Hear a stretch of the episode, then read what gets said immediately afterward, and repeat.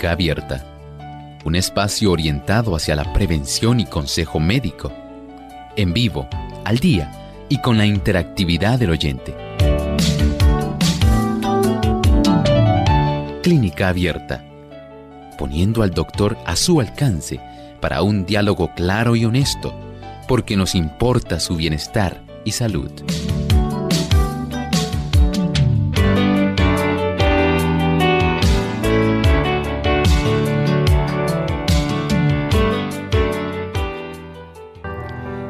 En Clínica Abierta vamos a estar hablando acerca del el área del cerebro con la que interpretamos el mundo. Así que pendientes a nuestro programa porque estaremos discutiendo esto en detalle.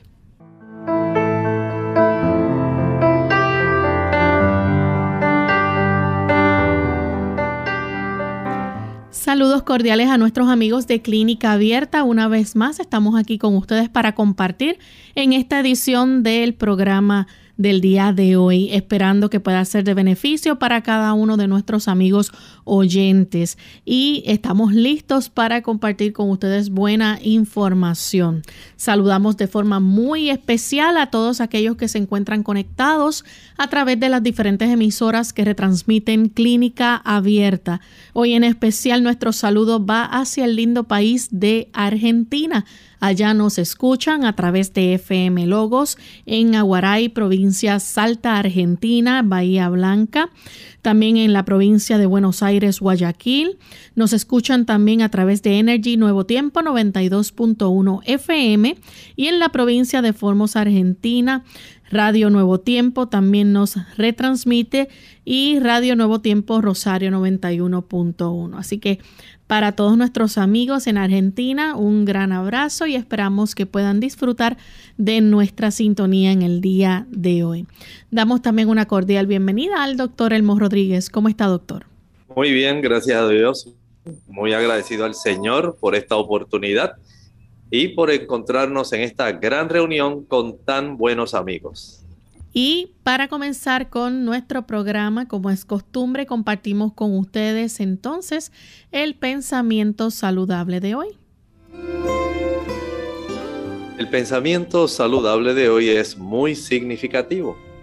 El corazón palpitante, el pulso vibrante, todo nervio y músculo del organismo viviente se mantienen en orden y en actividad por el poder del Dios infinito. Ciertamente las capacidades que el ser humano tiene han sido unas capacidades dadas por Dios. No podemos nosotros pasar por alto la intervención divina en la existencia del ser humano. Dios como nuestro arquitecto, Dios como nuestro creador, el Señor como nuestro sustentador. Él está al tanto de todo lo que nos ocurre y está supervisando todo lo que tiene que ver en el quehacer cotidiano nuestro, ya sea de nuestras funciones mentales, físicas, intelectuales. Dios está supervisando todo. Así que lejos de nosotros ser tan solo un producto de la existencia de Dios y que Él nos dejó para que nosotros pudiéramos continuar nuestra existencia.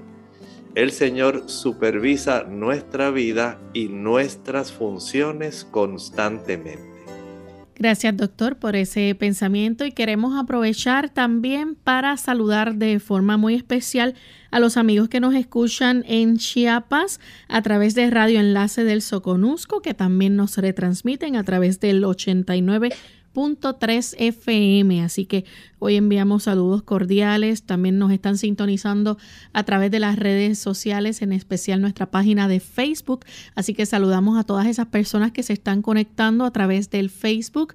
Por ejemplo, desde Perú tenemos personas, desde Nicaragua y la República Dominicana. Así que esperamos que puedan disfrutar de nuestro programa en el día de hoy.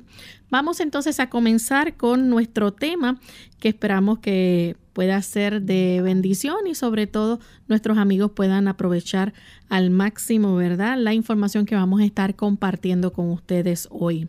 Y vamos a estar hablando acerca de un área del cerebro con la que interpretamos al mundo. Y esto tiene que ver, ¿verdad? Con el lenguaje, nuestra eh, empatía, atención, ¿verdad?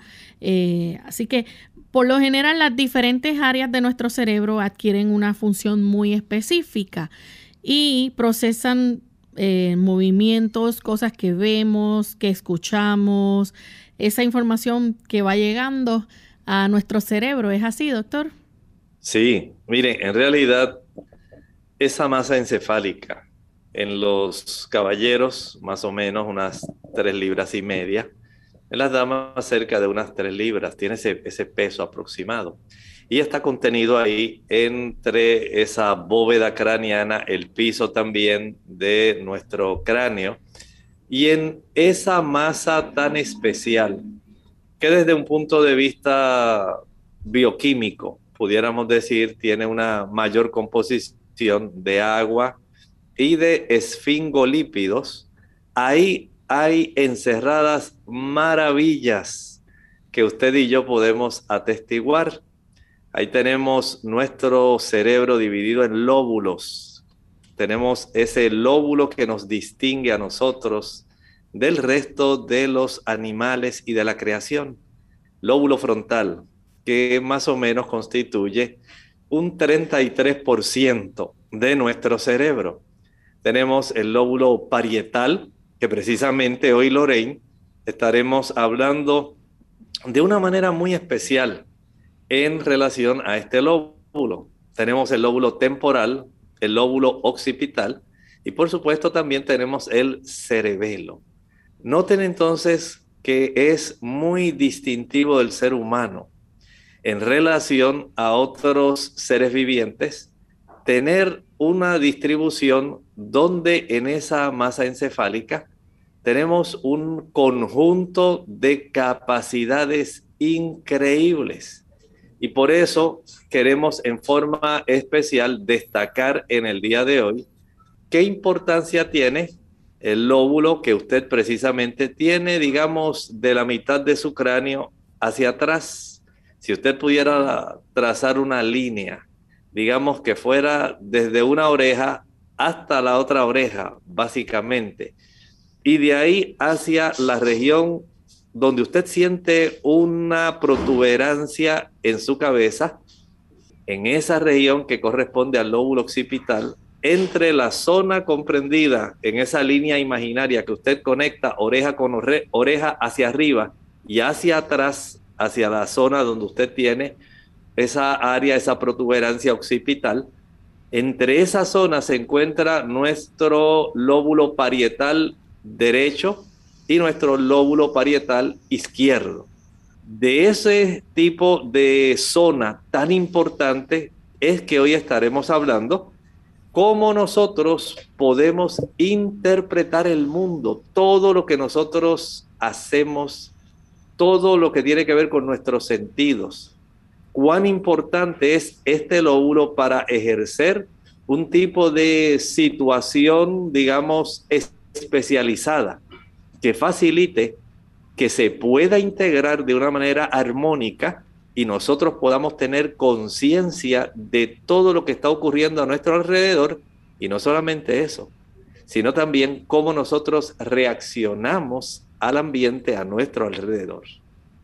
Es interesante, doctor, porque ya se sabía que el lóbulo parietal inferior es una de estas regiones del cerebro eh, humano. Sin embargo, se hizo un estudio, ¿verdad?, eh, con varios científicos que participaron del mismo.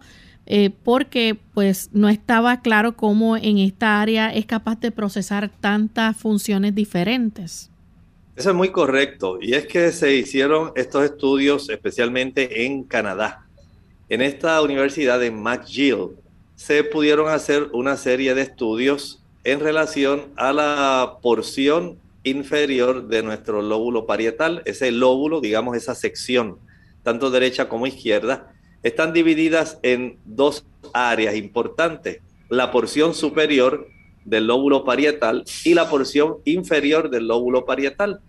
Y estos investigadores de esta universidad de McGill estuvieron muy curiosos. Ellos querían saber cómo en realidad nosotros podríamos, a través de esa región tan importante del lóbulo parietal, cómo, nosotros podríamos, digamos, de una manera más exacta, qué papel jugaría esa región en este aspecto de cómo nosotros como seres humanos podemos desarrollar una serie de habilidades que todos nosotros tenemos. Y ese conjunto de habilidades, ellos comenzaron a tratar de identificar cuál sería primero la importancia de esta zona del lóbulo parietal, la región inferior, esa área, como si tuviéramos dos niveles, ¿verdad? En nuestro, en nuestro lóbulo parietal, la porción superior y la porción inferior solamente desde el punto de vista anatómico, no es que una región sea más importante que la otra. Ellos quisieron enfocarse en estos estudios en esa región inferior del lóbulo parietal. Y ellos entonces encontraron cosas muy asombrosas porque esta región tiene que ver con el tipo de procesamientos y habilidades mentales avanzadas que usted y yo tenemos y cómo este tipo de información que se procesa en esa área tiene mucho que ver especialmente con conceptos abstractos. Noten bien cómo o cuán complejo es nuestro sistema nervioso central y a veces nosotros damos las cosas tan por sentada que no nos ponemos a meditar, por ejemplo, de dónde nosotros sacamos el aspecto de nosotros poder ser personas educadas, de nosotros saludar, de nosotros tener compasión por una persona, de nosotros poder comunicar a esa persona nuestra empatía, cómo nosotros podemos tener una conciencia y poder mostrar afabilidad, cómo nosotros podemos mostrar responsabilidad, cómo nosotros somos capaces de entender que, por ejemplo, cuando estamos en la escuela, tenemos que hacer unos preparativos para estar a las 8 de la mañana en la escuela. Cómo al salir podemos comprender que es hora de nosotros hacer otras funciones pero que en el trayecto entonces nosotros tenemos esa capacidad de nosotros poder mostrar, por ejemplo, flexibilidad en cuanto a las situaciones que nos sobrevienen. O sea, esto es algo tan maravilloso y estos investigadores decidieron eh, poder hacer indagación respecto a nuestro funcionamiento y seleccionaron esta sección del cerebro, la región inferior del lóbulo parietal, tanto derecho como el izquierdo. Y de ahí entonces básicamente parte toda la discusión que estaremos brindándole a nuestros amigos hoy en el programa de Clínica Abierta. Vamos a hacer nuestra primera pausa y cuando regresemos vamos a seguir con este interesante tema, así que no se vayan ni se despeguen de nuestra sintonía, que volvemos en breve.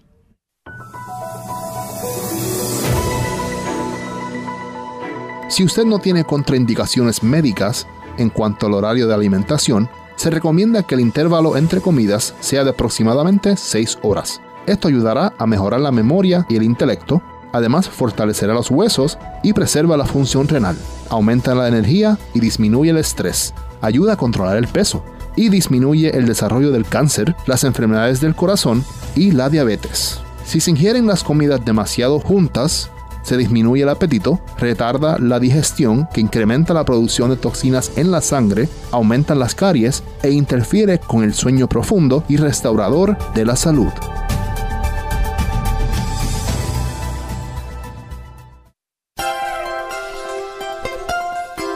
El cerebro es el órgano y el instrumento de la mente y controla todo el cuerpo. Para que las demás partes del organismo estén sanas, el cerebro tiene que estar sano. Y para que el cerebro esté sano, la sangre debe ser pura. Si la sangre se mantiene pura mediante hábitos correctos relativos a la comida y la bebida, el cerebro recibirá una adecuada nutrición. El mejoramiento de la mente es un deber que tenemos que cumplir con nosotros mismos, con la sociedad y con Dios. Pero nunca deberíamos poner en práctica maneras de cultivar el intelecto a expensas de lo moral y lo espiritual y solo mediante el desarrollo armonioso tanto de la mente como de las facultades morales se logrará la más elevada perfección de ambas. Review and Herald 4 de enero de 1881.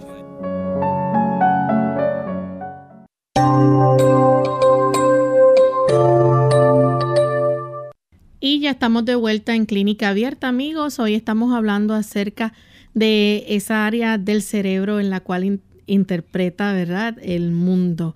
Y el doctor antes de la pausa nos hablaba de esa parte abstracta que quizás es la parte más compleja o más difícil de trabajar en cuanto a nuestro cerebro. Se hizo un estudio en el cual participaron varios científicos y estos estuvieron, ¿verdad? Investigando sobre las funciones que lleva a cabo esa área del lóbulo parietal inferior. Y ahí pues vemos cómo se puede destacar y, nuestro cerebro se activa, ¿verdad?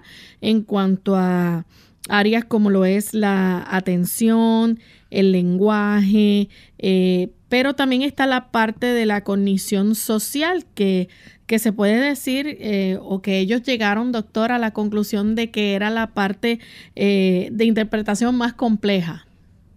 Sí, definitivamente. Recuerden que nosotros al salir directamente de las manos de Dios, no somos nosotros en realidad eh, entes que van a vivir aislados.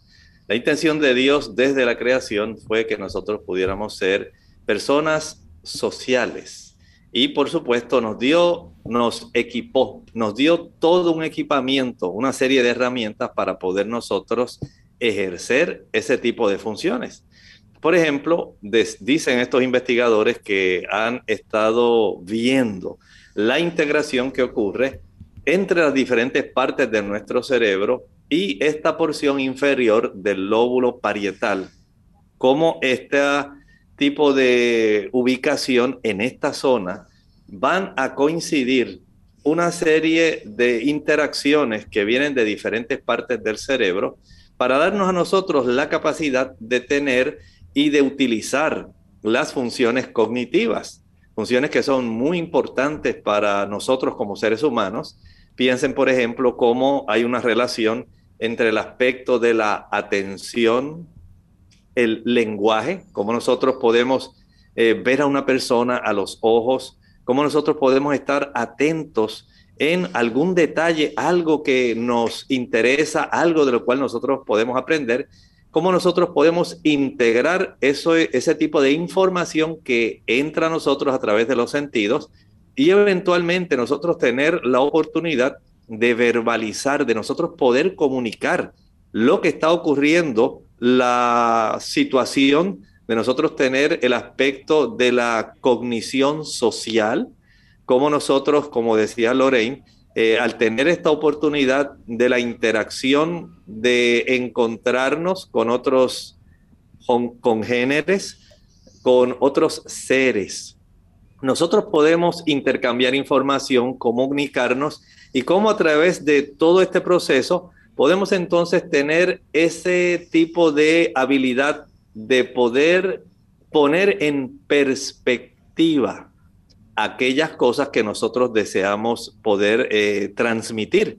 Y desde ese punto de vista, nosotros debemos comprender que en el aspecto que integra esta zona, este aspecto de las funciones cognitivas, ahí tenemos esta serie de procesos mentales, porque en realidad eso es lo que habla la cognición, estos procesos mentales que son necesarios para nosotros poder adquirir conocimiento, comprensión, a través del pensamiento, de la experiencia, de los sentidos, cómo todo esto se integra y nos ayuda para que nosotros podamos, por un lado, no solamente tener ese proceso de la atención, cómo nuestros ojos se van a enfocar, se van a dirigir a un ángulo específico, a una profundidad específica para nosotros poder obtener una información importante también cómo nosotros vamos a recordar. La memoria es parte de estas funciones cognitivas.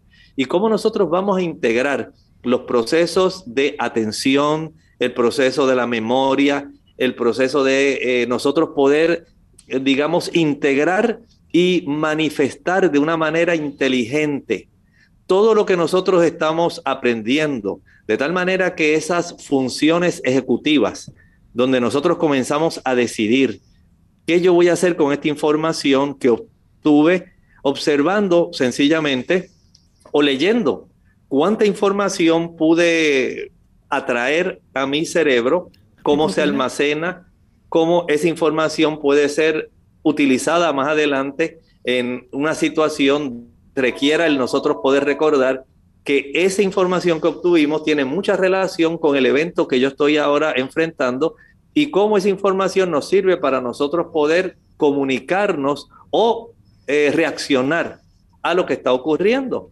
Vean que este tipo de situaciones e interacciones son tan complejas que no podemos pensar que el hombre haya sido más bien un producto de la evolución y que gracias a la interacción con el medio ambiente, en el proceso de nosotros tratar de comprender el ambiente y reaccionar al mismo, entonces se fueron desarrollando estas habilidades. Eso es básicamente lo que podría estar diciéndonos las personas o la teoría de la evolución. Pero en realidad el ser humano es tan complejo que ese conjunto de neuronas que están contenidas en esa masa encefálica van a realizar una serie de funciones como estaban eh, precisamente dando a conocer estos investigadores de la Universidad de Leipzig y la de McGill en Montreal, Canadá. Esto es mucho más complejo de lo que usted y yo imaginamos. Y estos tipos de manejo de conocimientos y conceptos abstractos, de información que se introduce, no podemos decir que es más bien un producto sencillo de un proceso evolutivo que nos ha dado esta capacidad, muy lejos de todo eso. En realidad, esto ha sido más bien un concepto de una programación, unas capacidades, un hardware y un software que el Señor ha puesto en nosotros. Ha dado el aspecto de la estructura, anatómica, pero también ha dado el aspecto de la función, la fisiología. Y en esa complejidad de poder armonizar el aspecto de la anatomía con el aspecto de la fisiología, cómo está involucrada en esto la bioquímica, los neurotransmisores, y cómo el Señor de una manera asombrosa ha permitido que nuestros sentidos, todos ellos tengan la oportunidad de facilitar que el aspecto nuestro cognitivo, pueda de tal manera desarrollarse que nosotros a través de lo que aprendemos del ambiente y de ese conjunto de capacidades que Dios ha puesto en nosotros, gracias a esos dos procesos, a la anatomía y a la fisiología, podemos entonces tener esa, digamos, oportunidad de poder entonces comportarnos como seres inteligentes que somos. Muy lejos de nosotros pensar que hemos sido productos de un proceso de integración que ha requerido millones y millones de años y que al azar esas áreas del cerebro hayan ido dando esa oportunidad para que se vayan desarrollando, digamos, tractos y pasajes eh, neuronales, eléctricos, capaces de almacenar, capaces de evocar, capaces de poder integrar esto es algo tan maravilloso que literalmente es imposible que procesos evolutivos que han requerido millones de años puedan estar dando la oportunidad en que esto se haya podido desarrollar. Y la evidencia que tenemos en, este, en esta región, la zona inferior del lóbulo parietal, tanto derecho como izquierdo, al darnos este tipo de oportunidad, donde se han podido detectar esas funciones cognitivas, funciones que tienen que ver con la atención, funciones que tienen que ver con el lenguaje, y esto es algo asombroso porque ellos han encontrado que las funciones que tienen que ver con la atención se manifiestan más en la región inferior del lóbulo temporal izquierdo, las eh, capacidades que tienen que ver con el lenguaje. Ellos han encontrado que se manifiestan más en la porción inferior del lóbulo temporal derecho, pero que en el momento donde tiene que ocurrir el asunto de eh, la cognición social y el aspecto de la perspectiva que se utiliza en nuestro interior, ambas tienen que integrarse. Así que por un lado, la atención, aunque está, está ubicada preferentemente en el lóbulo inferior, en el lóbulo temporal inferior izquierdo, y el aspecto del lenguaje en el lóbulo, la porción inferior del lóbulo temporal derecho, ellas tienen que integrarse para poder ejercer otro tipo de funciones tan importantes como las que nosotros eh, estamos disfrutando diariamente. Por ejemplo, si nosotros llegamos a un lugar y hay unas personas que están acomodando unas sillas y nosotros vemos que las dos personas que están acomodando esas sillas son dos ancianas, entramos e inmediatamente uno va a decir, ¿les puedo ayudar? Esto es parte de lo que controla estas regiones del lóbulo inferior de nuestras dos áreas de nuestros lóbulos que tienen que ver con nuestros lóbulos parietales. Vean que este aspecto de la cooperación, ¿quién le enseñó a una persona a cooperar? No podemos decir que eso es un producto de la evolución. Ese tipo de comportamiento, ese tipo de motivación, en realidad tienen un origen muy superior, muy divino. El Señor ha puesto estas capacidades que el ser humano normalmente no tendría si hubiera sido producto de la evolución, porque en la evolución solamente sobrevive el más fuerte. En la evolución solamente usted va a tratar de tener lo mejor para usted y que los más débiles se vayan para afuera salgan de su perspectiva porque eso a usted no le ayuda en nada, al contrario, usted tiene que tomar ventaja de eso. Pero, ¿cuán diferente es el aspecto que estos investigadores han podido descubrir respecto a la especialización de las funciones cognitivas que tienen nuestra región inferior de ambos lóbulos temporales? Ha llegado el momento de hacer nuestra segunda pausa, pero cuando regresemos vamos a seguir hablando más sobre este interesante tema y ustedes también pueden hacer preguntas con relación al mismo, así que ya regresamos.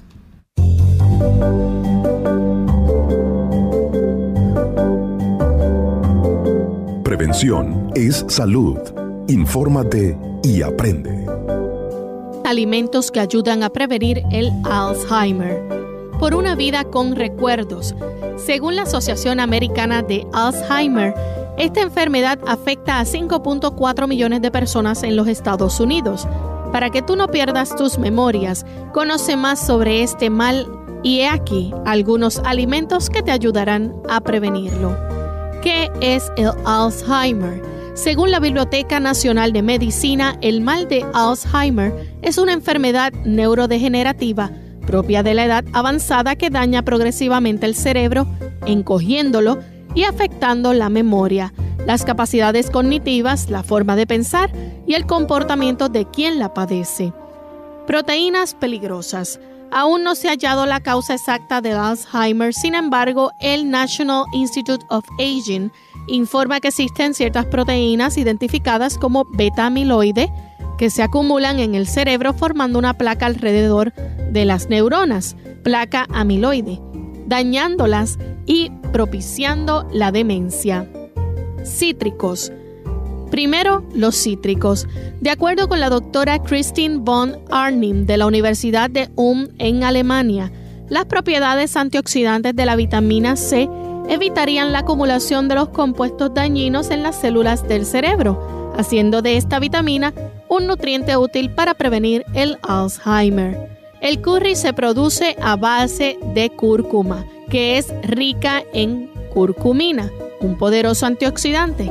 Según la doctora Sally Frautschi de la Universidad de California en los Estados Unidos, la curcumina sería útil para prevenir el Alzheimer, pues ha demostrado ser efectiva para eliminar y evitar la formación de la placa amiloide, principal causante de la enfermedad otros factores. Además de las proteínas nocivas, condiciones como la presión arterial alta, la diabetes, la obesidad o el colesterol alto podrían propiciar daños en el tejido cerebral, elevando el riesgo de desarrollar Alzheimer u otras formas de demencia. De igual manera, existen ciertas variantes genéticas que podrían fomentar la aparición de la enfermedad. Las moras y bayas, según la doctora Bárbara Shukit Hale de la Universidad Tufts, el cerebro requiere mucho oxígeno para funcionar, por lo que las neuronas están expuestas a muchos radicales libres, lo que puede dañarlas. No obstante, las moras y bayas son ricas en flavonoides, antioxidantes que evitarían este daño, reduciendo el riesgo de demencia.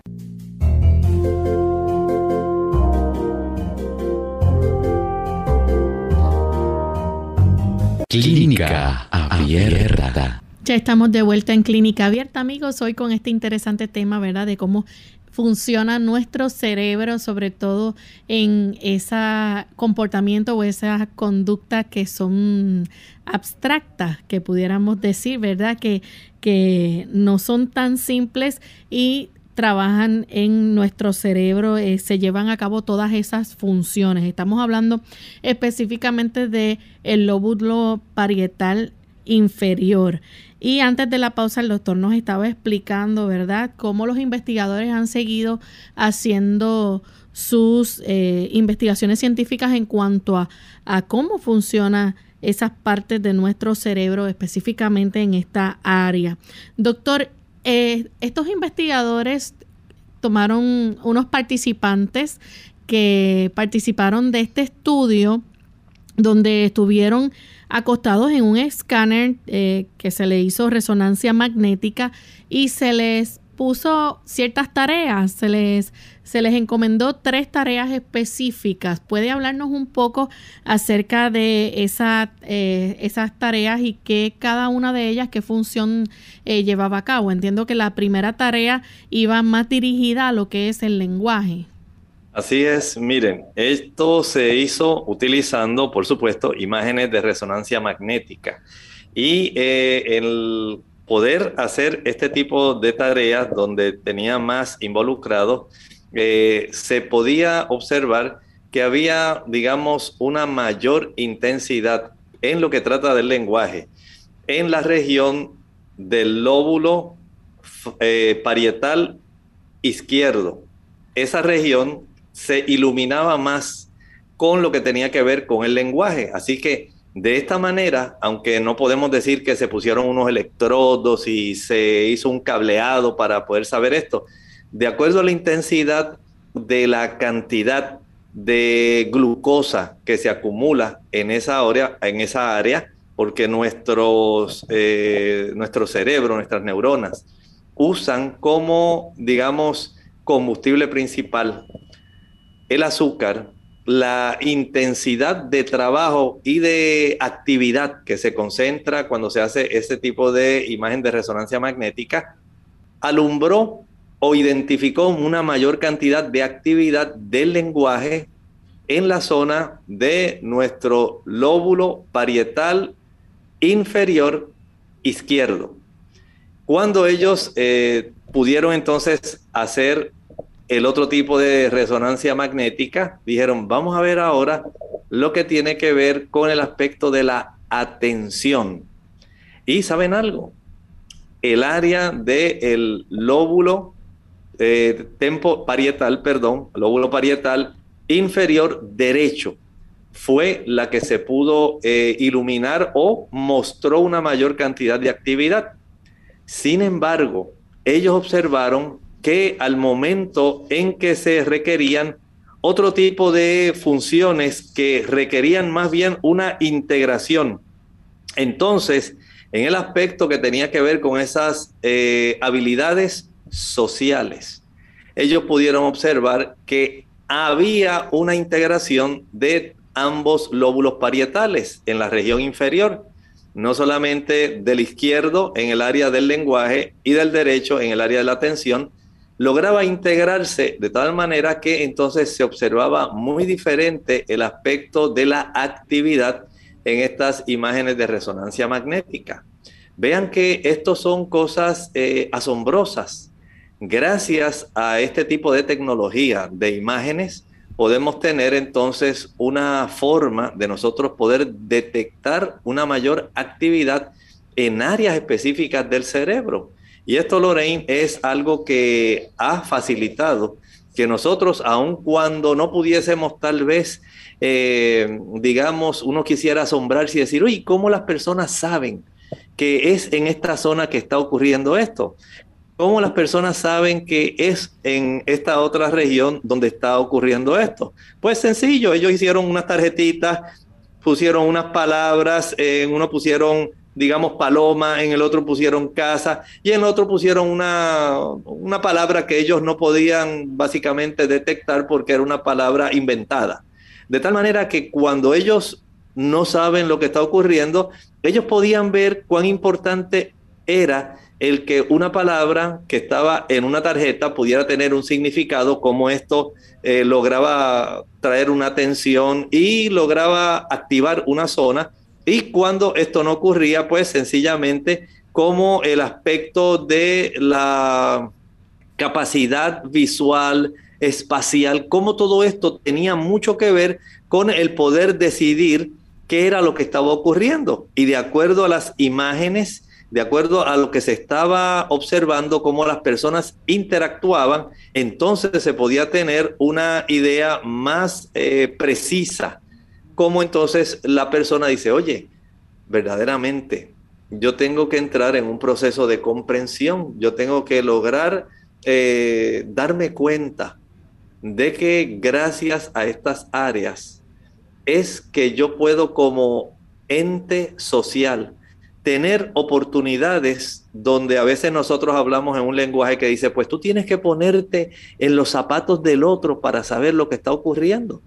Ciertamente, porque las experiencias que vive cada persona, estas áreas integradas que ellos pudieron detectar donde se integra el lenguaje, donde se integra la atención, pero donde intervienen nuestras capacidades cognitivas, tienen que ver como, por ejemplo, con el que la persona pueda mostrar, digamos, un respeto especial hacia una persona, por ejemplo, una persona mayor. Este aspecto donde hay habilidades sociales que intervienen los dos lóbulos, las porciones inferiores, inferiores de los lóbulos parietales, tiene mucho que ver con esa área. Eso es una habilidad social. Tiene que ver mucho, por ejemplo, con la cortesía. Tiene que ver también con el que nosotros podamos seguir direcciones. El que a nosotros se nos pueda decir cuando llegues a tal sitio, vas a girar a la derecha y inmediatamente la primera boca calle a la izquierda, ahí vas a ver que a mano derecha hay una casa que está pintada de verde y blanco. En esa casa vas a bajarte, vas a tocar la puerta y vas a procurar por la señora Navarro ella va a salir una señora que es más o menos de una estatura media, de una complexión un poco eh, robusta, bastante altita, pero robusta la señora. Y a ella le va a decir, señora Navarro, aquí tiene el paquete que le está enviando la compañía fulana de tal, de parte de la señora tal. Y cuando usted hace y sigue esas direcciones, todo eso tiene que ver con ese, esa calidad de comportamiento social que tuvo que ver con estas investigaciones que hicieron, cómo nosotros procesamos esas instrucciones, esas direcciones, esa capacidad que tiene que ver con la región del lenguaje de nuestro lóbulo parietal inferior izquierdo y el aspecto de la atención que tiene que ver con nuestro lóbulo parietal inferior derecho y cómo eso nos ayuda para que nosotros podamos interactuar desarrollando canales de comunicación que sean efectivos. Por ejemplo, Lorraine, si nosotros somos personas capaces de ser flexibles, si nosotros somos personas capaces de cooperar, ¿tendrá eso que ver con este lóbulo parietal inferior derecho e izquierdo? Claro. Claro que sí. Hay otras funciones también. Por ejemplo, el que nosotros podamos compartir. Vemos una persona que está hambrienta y nosotros tenemos una oportunidad de tener abundante comida. El que nosotros podamos compartir con una persona tiene mucho que ver con lo que estamos hablando hoy. Vean que estas son capacidades que nos ha dado Dios. Nosotros tenemos estas zonas específicas. No son áreas que se han desarrollado más en unos, eh, digamos, seres humanos que en otros. Dios los puso en todos. Todos tenemos las mismas capacidades. No es que unos seres que evolucionaron hace 15 millones de años atrás tenían tan solo la capacidad de ser malos unos con otros y de momento entró en uno de ellos el deseo de compartir y ser buenos con otros y ese gen le dio la oportunidad a las neuronas para que ellas cambiaran y comenzaran a comportarse de otra manera y tuvieran otras habilidades sociales que no tenían los que eran previos, que solamente se comportaban, según dice la teoría de la evolución, tratando de sobrevivir el más fuerte y tratando de arrebatar la comida a los demás para comérselas ellos y poder sobrevivir ellos. Muy lejos de toda esa realidad que trata de enseñársenos a través de la teoría de la evolución, porque sigue siendo una teoría, no se ha podido comprobar.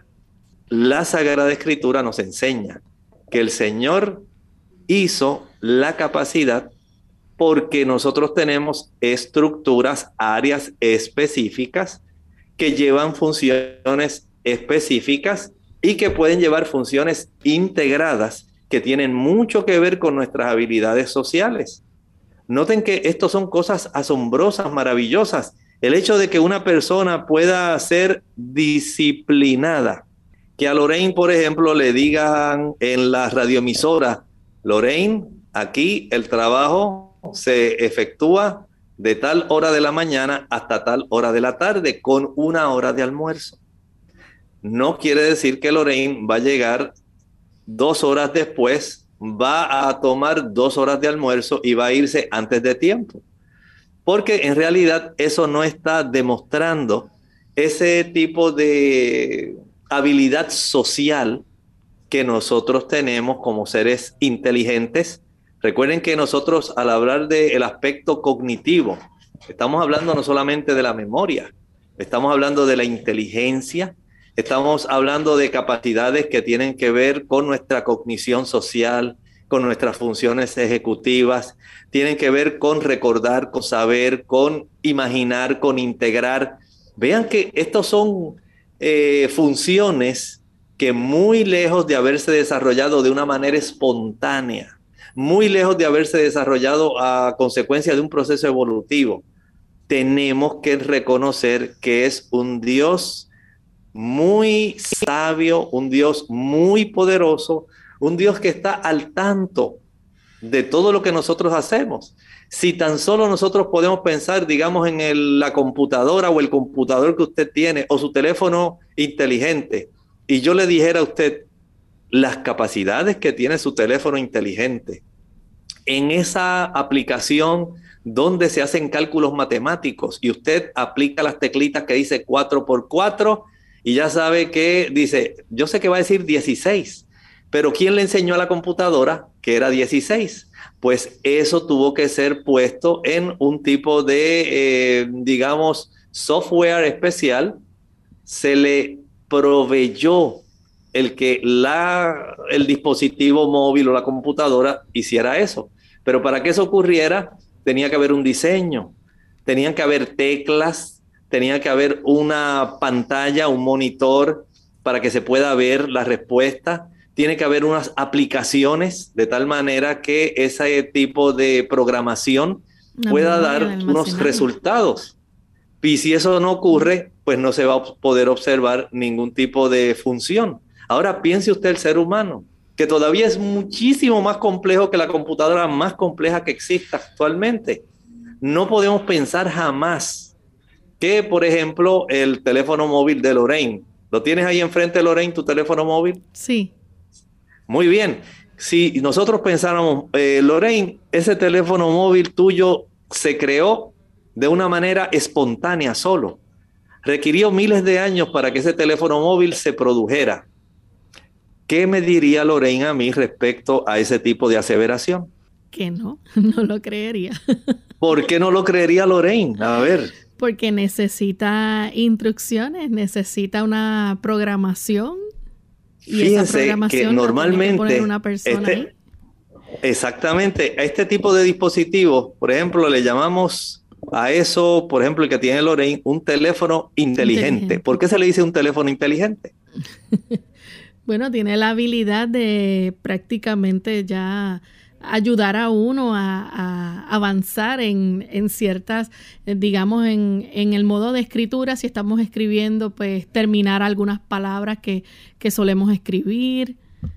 Claro, tiene una serie de funciones que nos brindan a nosotros un beneficio, ¿verdad? Respecto a necesidades que nosotros podemos tener y decimos, oye, qué inteligente este teléfono. Tiene aplicaciones donde yo puedo archivar fotos, donde puedo archivar datos, puedo escribir cartas, puedo recibir comunicaciones, puedo recibir mensajes, puedo transmitir mensajes, transmitir fotos, puedo hacer cálculos, puedo hacer tantas cosas, arte, muchas cosas puedo hacer con esto. Y lo llamamos un teléfono inteligente, pero ese teléfono no piensa. Ahora imagine usted el ser humano. Si un teléfono de esa categoría nosotros pensamos, tal como le preguntamos a Lorraine, que ese teléfono sería capaz de hacerse él solo y él solo programarse y él solo hacer todas esas funciones, pero que le requirió millones de años, cualquier persona me miraría sencillamente así con una mirada de incredulidad y diría, doctor, ¿usted está bien de la cabeza? ¿Usted cree que este teléfono móvil pudo haberse creado solo? porque usted entiende que el haber diseñado una estructura que sea útil, que sea portátil, que tenga el tamaño de las teclas adaptadas a nuestros dedos y que tenga auricular y tenga áreas específicas. Eso no se puede haber hecho solo, jamás. Aunque yo haya mezclado en un bolso todos los plásticos, las teclitas y todo eso, jamás pudiera haberse programado solo. Ahora piense usted en el ser humano. No hay forma, no hay forma de que capacidades como estas y de funciones ejecutivas tan importantes puedan haberse realizado sencillamente de una forma al azar. El hecho de que una persona, por ejemplo, eh, sepa respetar a un adulto, pueda respetar a sus padres. Eso es motivo de que en la evolución eh, los padres de aquel medio humano le dieron muchos golpes, muchos golpes, hasta tanto él aprendió a obedecer. No, entendemos que eso no fue así. El hecho de sentir empatía, el hecho de que una pueda compartir, el hecho de que usted y yo podamos estar manifestando inteligencia emocional. No le voy a contestar a fulano de esta forma porque si le contesto de esa forma, ya yo conozco lo áspero que es y ya sé cómo me va a responder. Yo le contesto a fulana de esta forma porque es una persona tan agradable, es tan amable, que no me atrevería eh, ser áspero con ella, rudo, porque me daría tanta vergüenza, me sentiría tan incómodo después, tendría cargo de conciencia. ¿Ustedes creen que el que nosotros tengamos conciencia es algo que se desarrolla solo y espontáneamente? No, definitivamente. El hecho de que nosotros podamos ser afables, que podamos ser responsables, que podamos tener capacidad de liderar.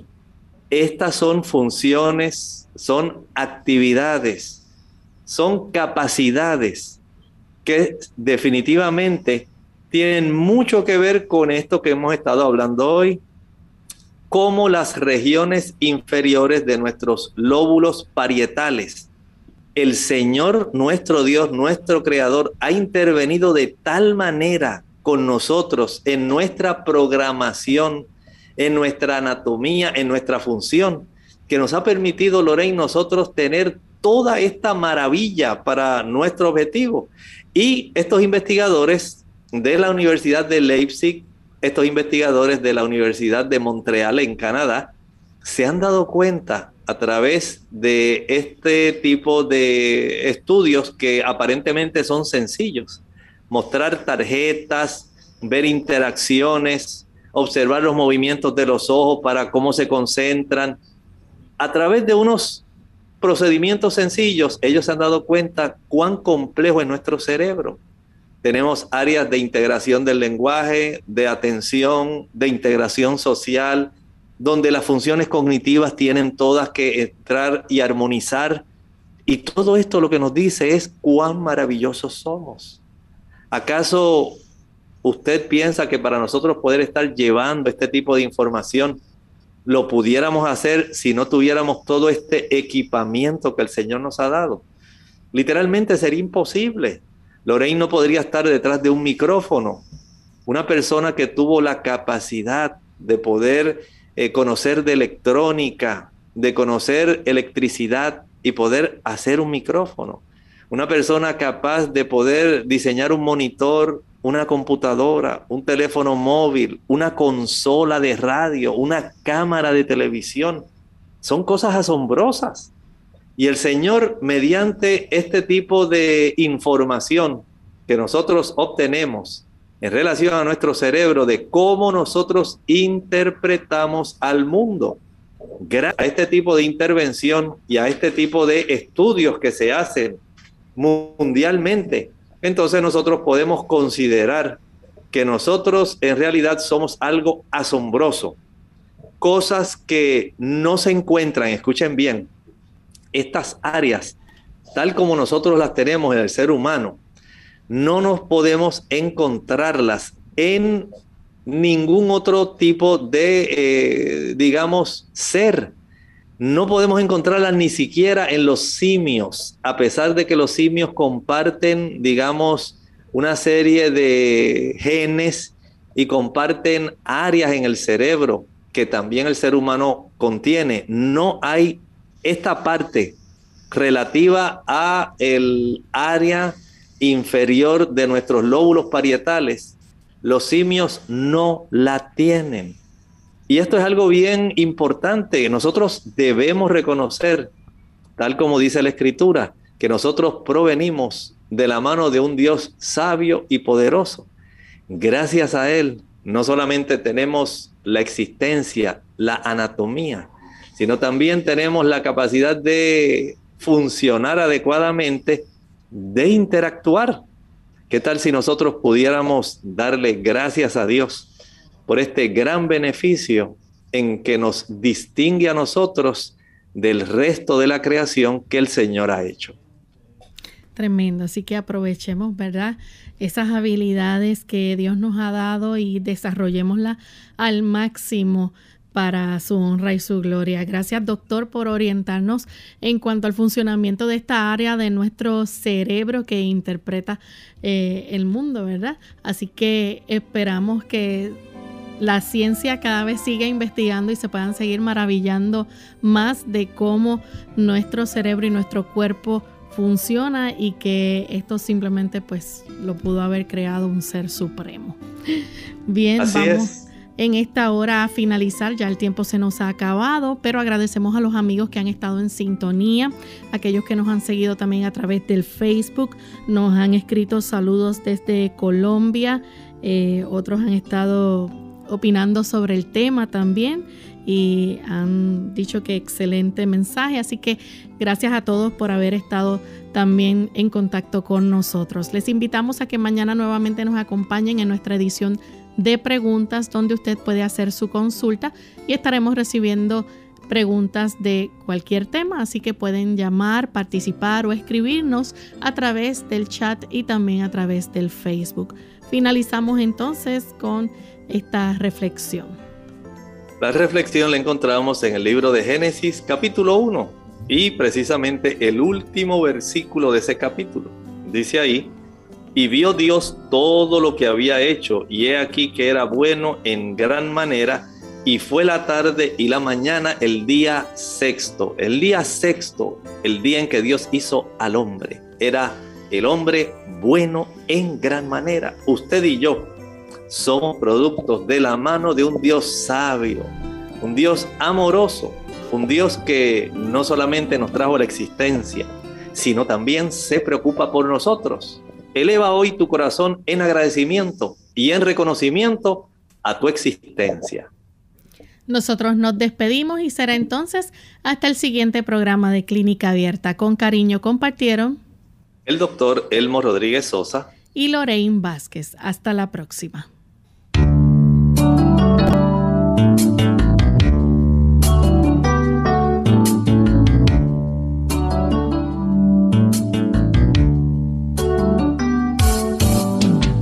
Abierta. No es nuestra intención sustituir el diagnóstico médico. Antes de poner en práctica cualquier consejo brindado en este programa, usted debe consultar con su médico. Hasta la próxima.